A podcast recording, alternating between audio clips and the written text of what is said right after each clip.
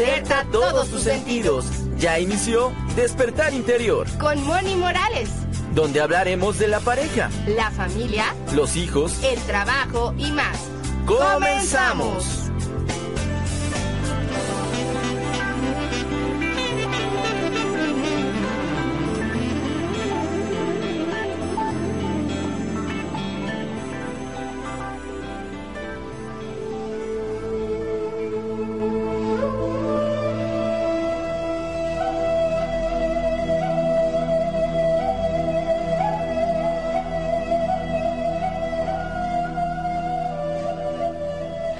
Estamos acá, amigos, muy divertida yo con Flavio, porque ahorita hasta nos estaba bailando así como un sultán hindú. Y, van a preguntar la entradita, es que quisimos recordar las entraditas anteriores del año pasado. Entonces vamos a estar ahí utilizando eh, estas dos entradas y vamos a estar aquí con ustedes. Y un gusto, un gusto que estén, un gusto que estén en render, ya saben, compartan.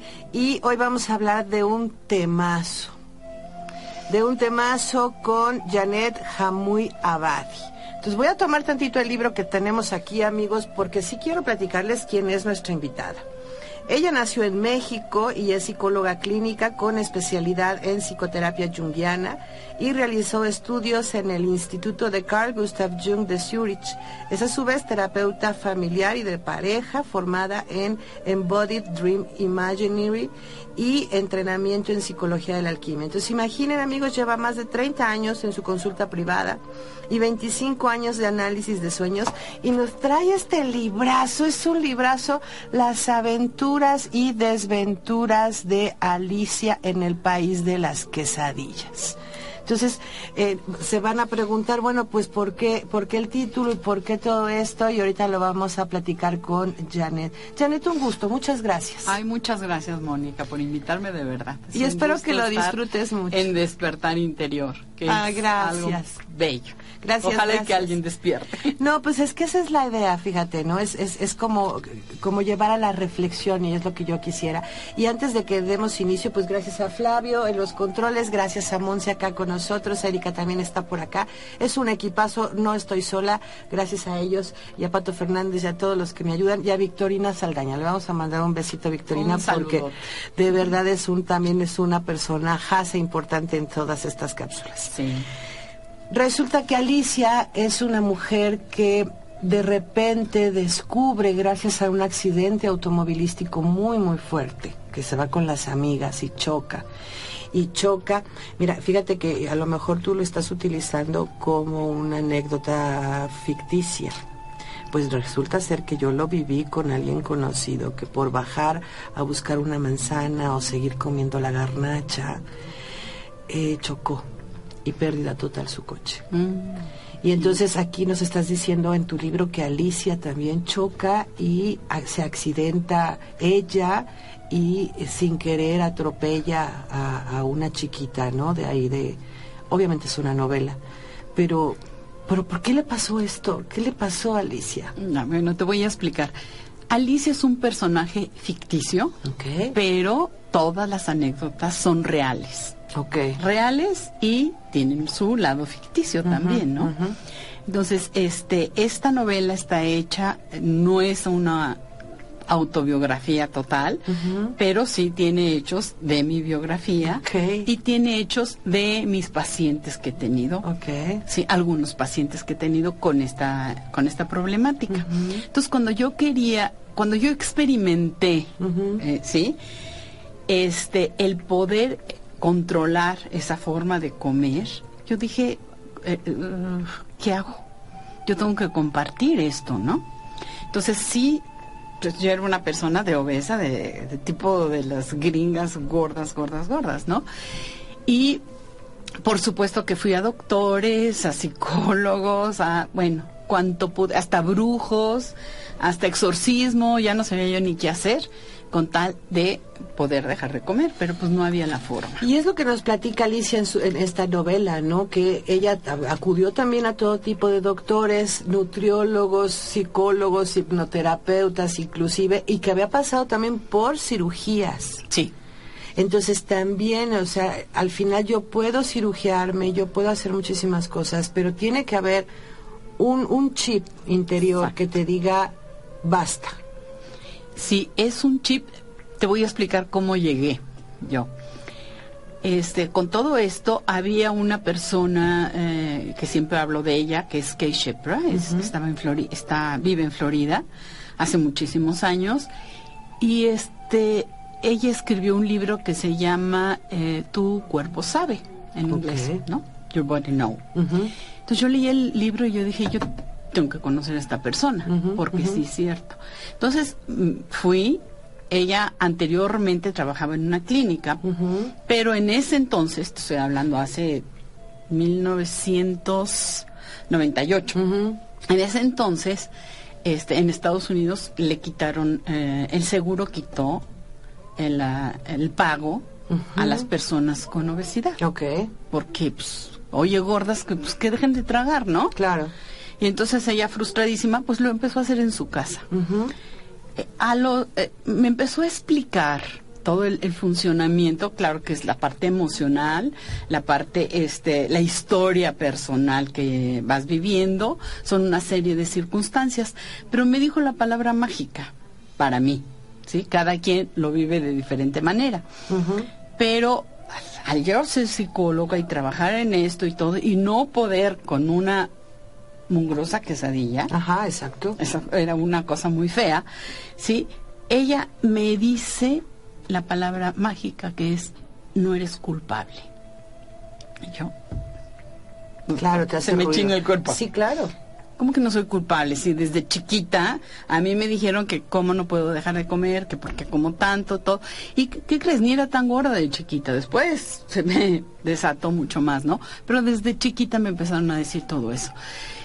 Entonces fue todo un trayecto y ella me dice que no soy culpable y yo digo, a ver, a ver, a ver, explícame cómo no, por qué no soy culpable. Entonces me explica que hay ciertos alimentos que uno mete a su boquita y te, te hace la reacción de una necesidad imperiosa de comer.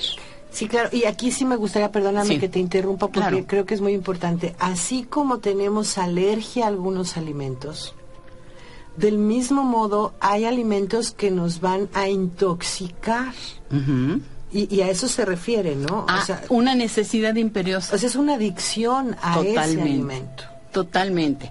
Cuando yo estudié psicología, cuando, cuando estudié psicología, cuando estudié alcoholismo, Ajá. muchos años antes también, ya se ve, ¿no? Todos los años.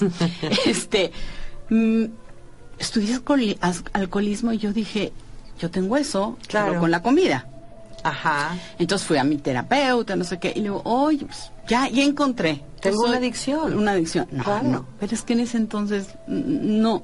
Si apenas el alcoholismo decían que era adictivo. Y mira, hace ratito, fuera del aire, estábamos platicando de eso. O sea, al final es, yo tengo que comer tres o cinco veces al día, dependiendo de lo que me indican, ¿no? Eh, mi cuerpo, dependiendo de lo que me indica el nutriólogo, etcétera.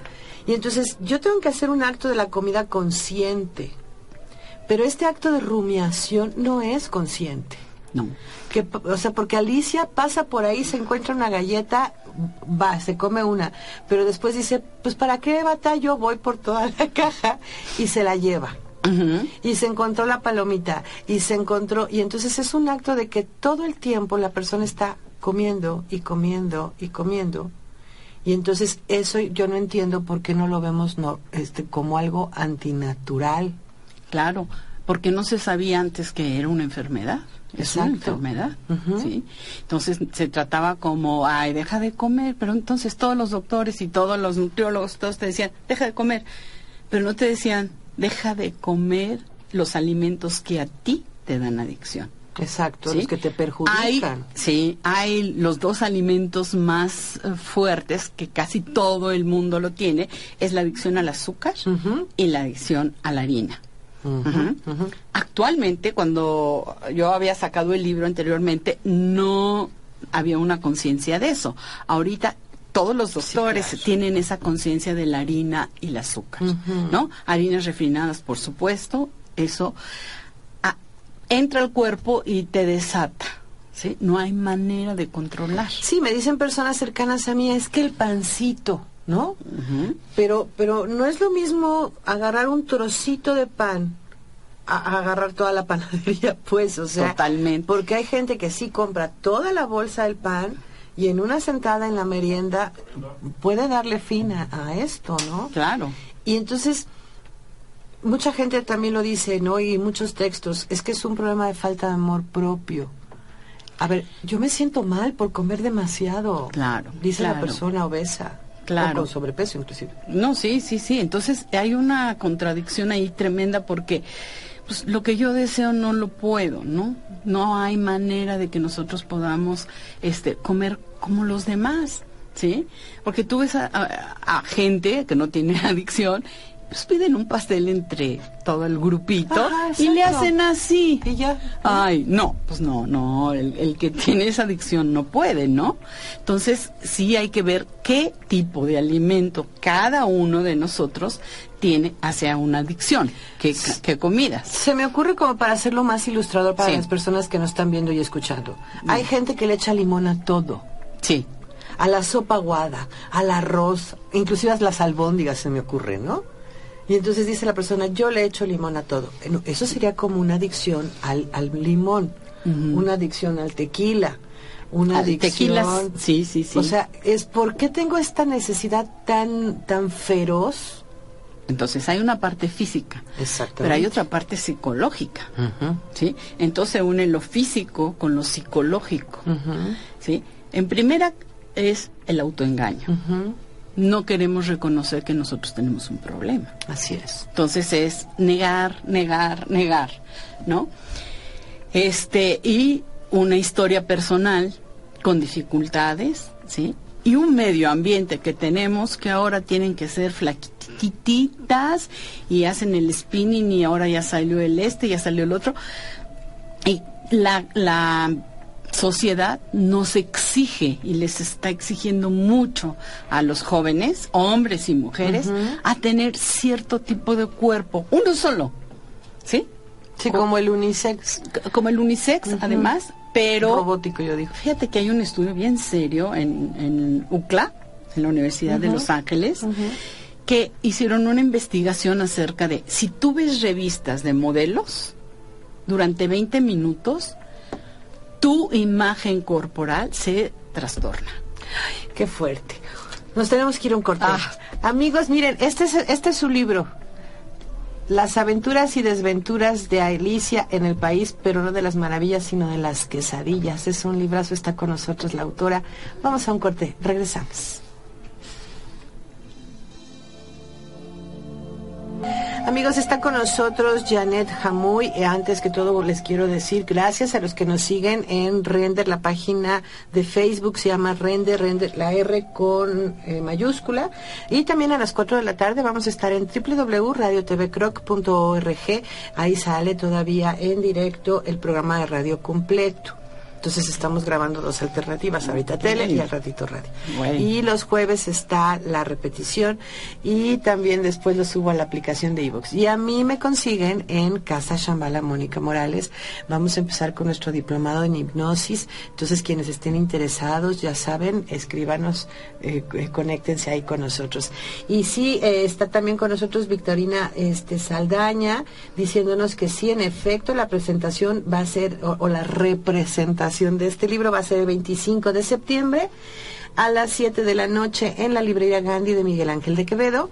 Entonces, bueno, ahorita volvemos a recordarles en el siguiente corte. Entonces, estamos hablando, Janet, de, de la adicción a la comida. O sea, no es que yo coma porque tengo hambre, sino porque mi cuerpo está necesitando esas sustancias químicas que se están generando y por eso es una adicción. ¿Lo estamos entendiendo correctamente? Este, sí, no es que las necesites, al revés, no las necesitas. ok. no las necesitas, entonces este si lo que pasa es que si la persona no toma ese ese tipo de, medi- de medicamento. Pues sí, pues el bolillo puede pareciera que es un medicamento para Sí. nosotros, ¿no? Claro, sí, La pizza. sí, este, si no se toman esos eh, alimentos, entonces no hay la, no hay la adicción, o sea, es como el alcohólico, si no toma alcohol está tranquilo, ¿sí? Ok. Un- una persona que tiene adicción a ciertos alimentos, esa persona, si no los toma, no va a estar con esa necesidad de estar comiendo. Entonces- ojo, Ajá. sí, perdón. Pero también este, hay que ver cuál es la parte emocional. Por ejemplo, Exacto. si no, si yo desayuno bien y todo, y no tomo mis alimentos que me hacen adicción, y al ratito siento un hambre así, entonces me tengo que cuestionar, a ver, ¿qué vacío tengo ahorita? Entonces ya viene la parte psicológica. Claro. ¿sí? A, qué- a ver, ¿qué me está pasando o qué no estoy haciendo o qué no quiero ver? ¿Sí? De lo que me está sucediendo en mi vida. Si yo analizo y reflexiono sobre todo eso, esa necesidad de comer, que ya, que ya no debería de tenerla, se va.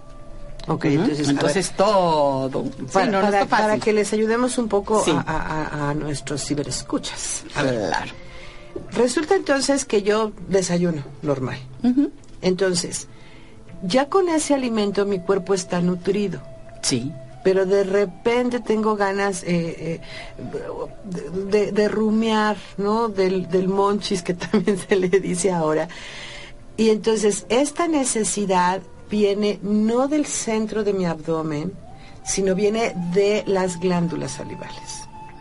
Entonces también es importante que la gente aprenda a diferenciar eso, porque la, la sensación propioceptiva del hambre se siente en el estómago, no en las glándulas salivales. Entonces, si yo estoy teniendo un problema ya aquí, eso quiere decir que hay una situación emocional a la cual me estoy enfrentando y que por ende tengo que resolver.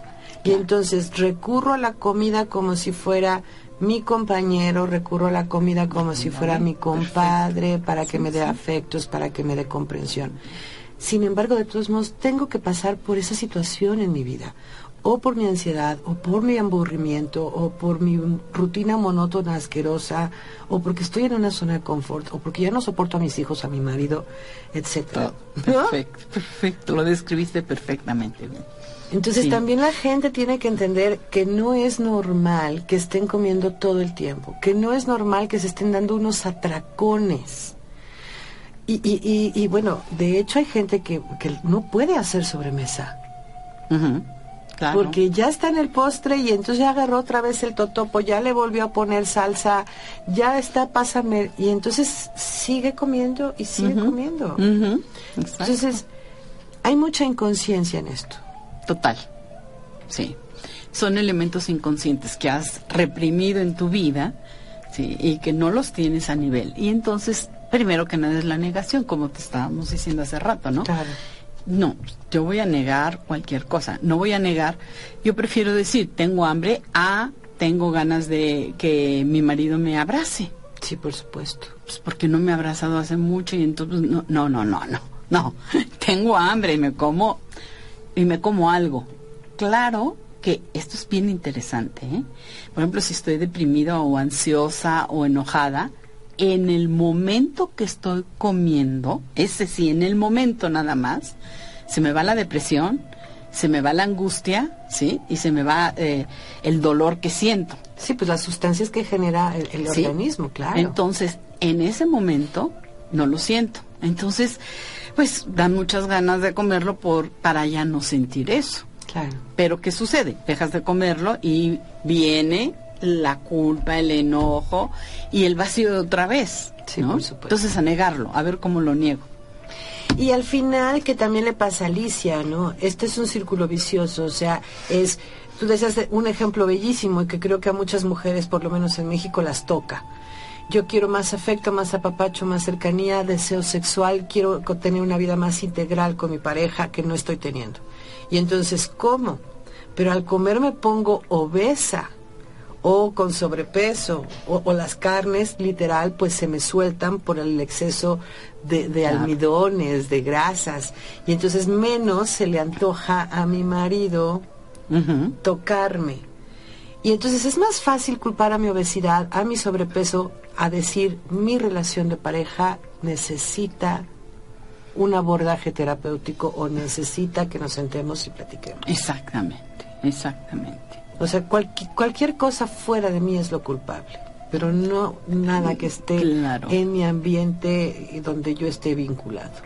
Sí, sí, sí. La gente pues trata de no ver eso. Es muy difícil. Tú ves con los pacientes que vienen a eso, pero no lo quieren ver.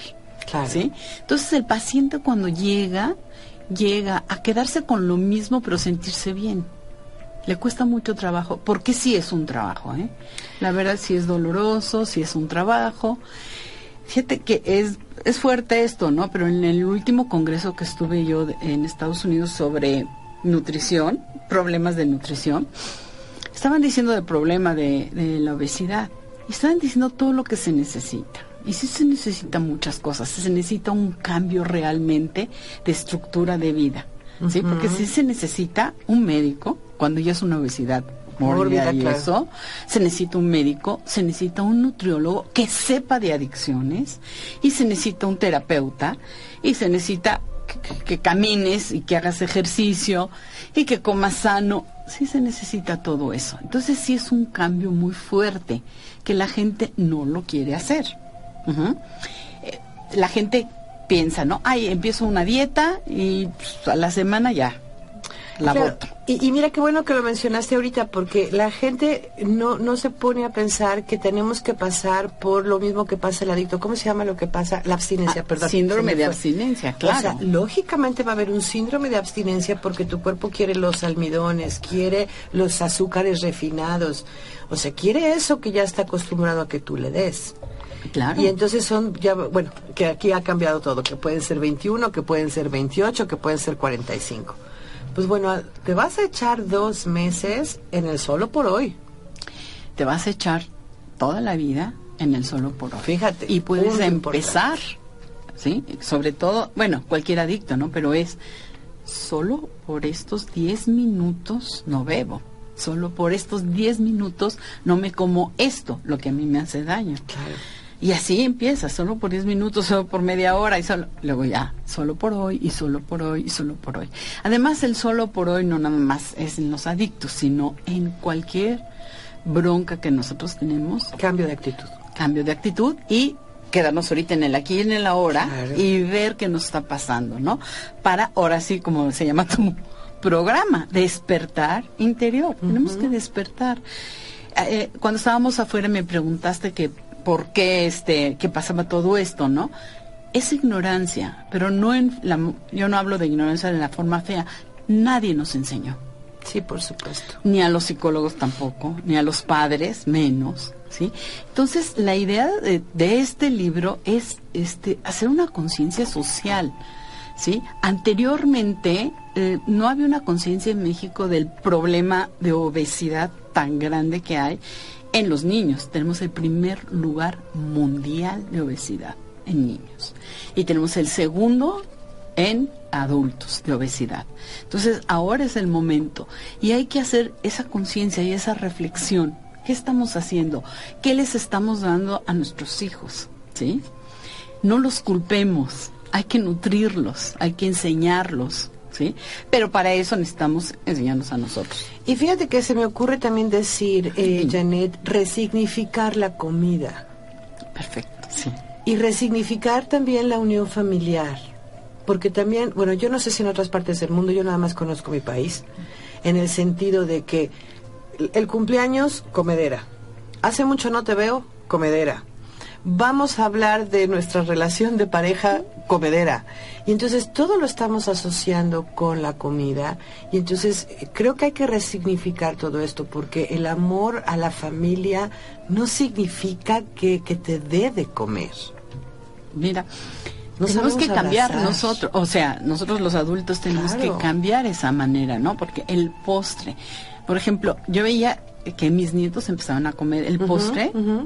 Yo antes no hacía postres. Cuando yo empecé todo esto, yo hablé con mi familia y le dije, ni hay postres, ni hay nada, por favor, porque si no me los como yo. Sí, por supuesto. ¿no? Entonces al principio, luego ya cuando pude controlar eso, ya empecé, pero me di cuenta que estaban comiendo y entonces dije, ¿qué hago?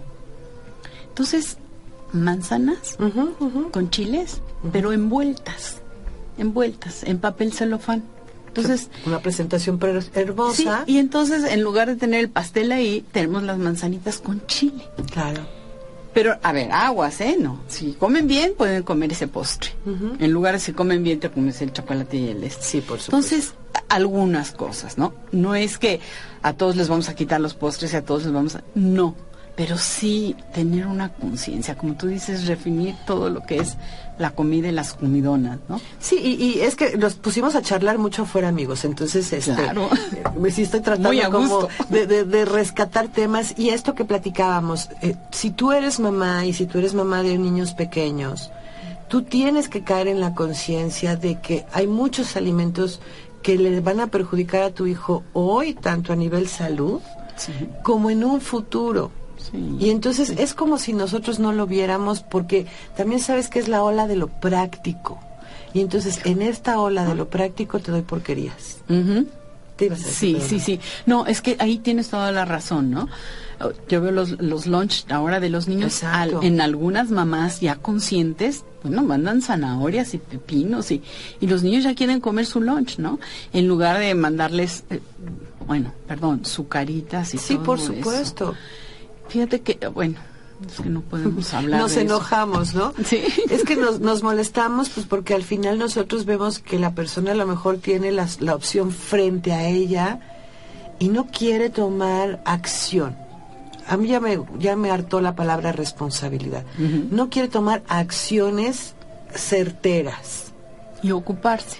Exacto. Porque es más fácil mandarles unos cereales a los niños que partir unas jícamas deliciosas o unas zanahorias. Y entonces un, estomaguito de un niño es, algo muy pequeñito, que es muy frágil todavía. Entonces necesita alimentos que, que, nutran sus órganos, sus músculos, sus huesos y, que también puedan ser lindos para, para ellos visualmente. Claro. Claro. Entonces, tenemos que ser creativas. Exacto. No, no, exacto esto. La, la, la mamá o el papá o, la abuela también, o sea, tenemos que estar conscientes de todo eso y darles otra oportunidad a nuestros nietos y hijos diferente a la que nosotros tuvimos. Claro. En todos los sentidos. Y mira, ahorita también, es que cada cosa que vas diciendo lo vamos uniendo. Hay libros, hay teorías que hablan de que nuestros ancestros pasaron por muchas hambrunas, pues los tuyos, ¿no? O sea, y entonces que, que, ya hubo una época, no sé acuerdas, que consumían mucha papa, porque la papa era lo único que, que había después en la posguerra. Y entonces como los ancestros pasaron por hambrunas, que ahora nuestro ADN nos está impulsando a querer comer mucho, pero ya no hay hambruna. Ya no hay. Y eso es también lo que nos damos no nos damos cuenta. Sí. El doctor Víctor Frank, también cuando me hablas, Víctor Frank sí hablaba de que, y, ojo, yo, o sea, las dietas cero, ¿eh? Esto, eh, no, no, no, no, no, hay que comer sano, pero no, no quitarle al, al menos a los niños, ¿no? Exacto, se necesita de todo. Sí, Víctor Frank decía, ojo con las personas que estuvieron en el holocausto, Ajá. que no les pueden poner una dieta, porque si les ponen una dieta, eh, les remueve exactamente, exactamente esa parte de hambruna que tuvieron. Nos tenemos que ir a un corte. Amigos, ahorita regresamos, estamos con Janet Hamuy Abadi hablando de su libro, no nos tardamos.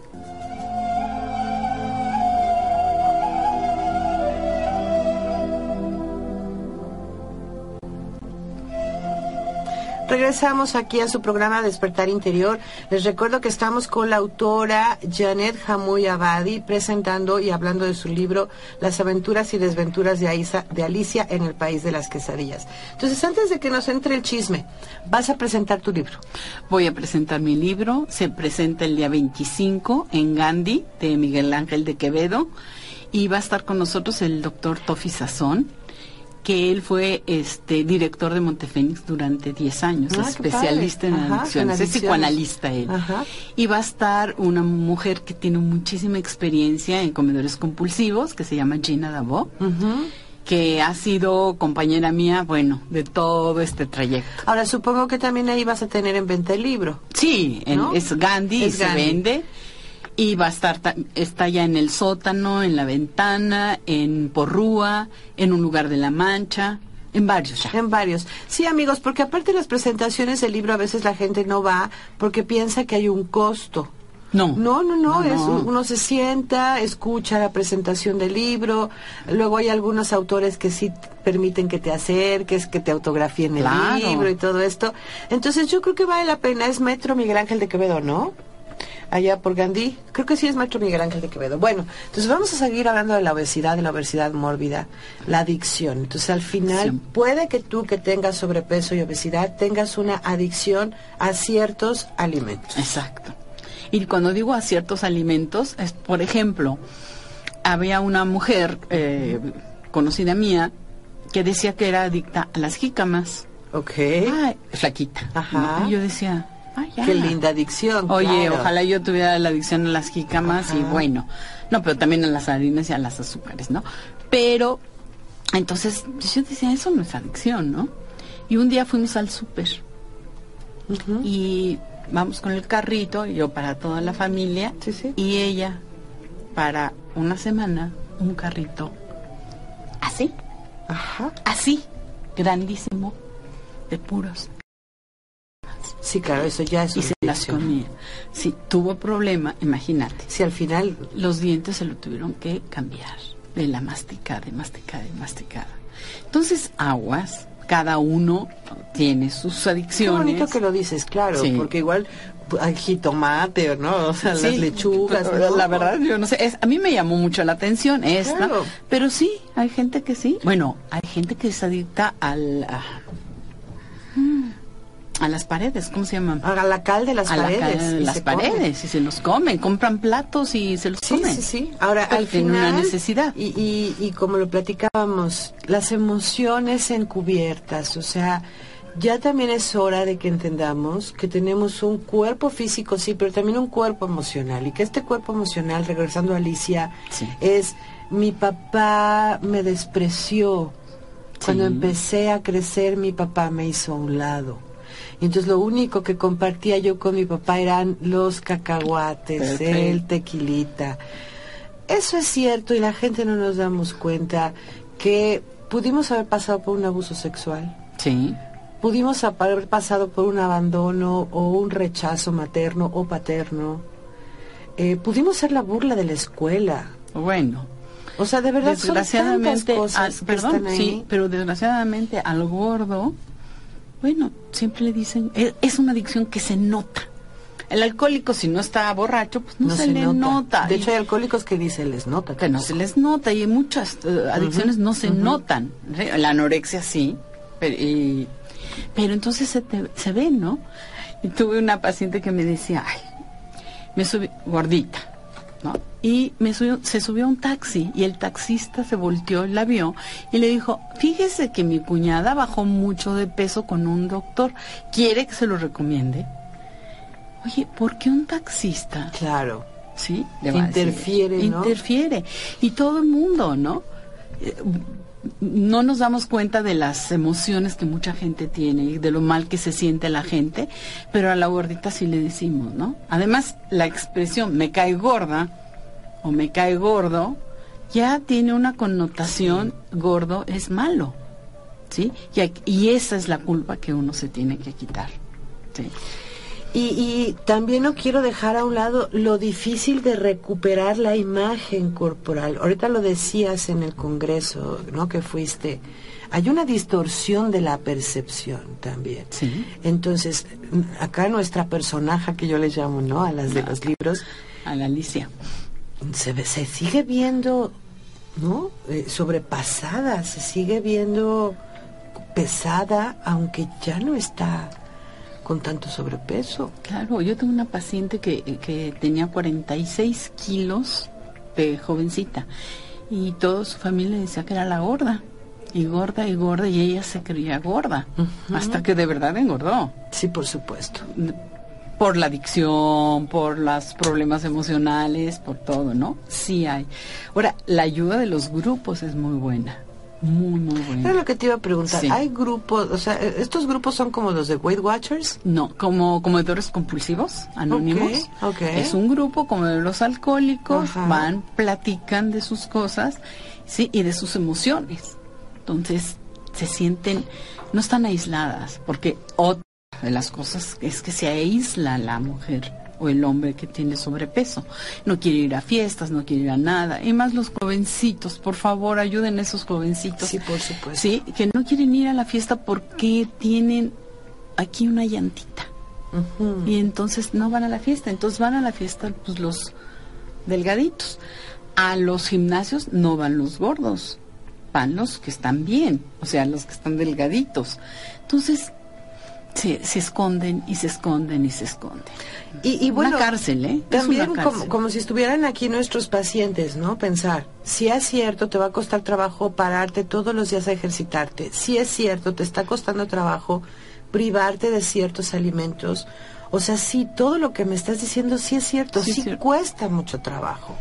Pero todo cuesta trabajo. Pero también todo cuesta trabajo porque también no, no recordamos aquella primera vez que hicimos una ingesta terrible y que nuestro estómago, porque a, la- a Alicia le pasa, se- se vu- vuelve el estómago, tiene retortijones, o sea, ¿y por qué eso no nos cuesta trabajo, no? Fíjate, o sea, como que, como que tratamos muy mal a nuestro cuerpo. Claro, y lo olvidas.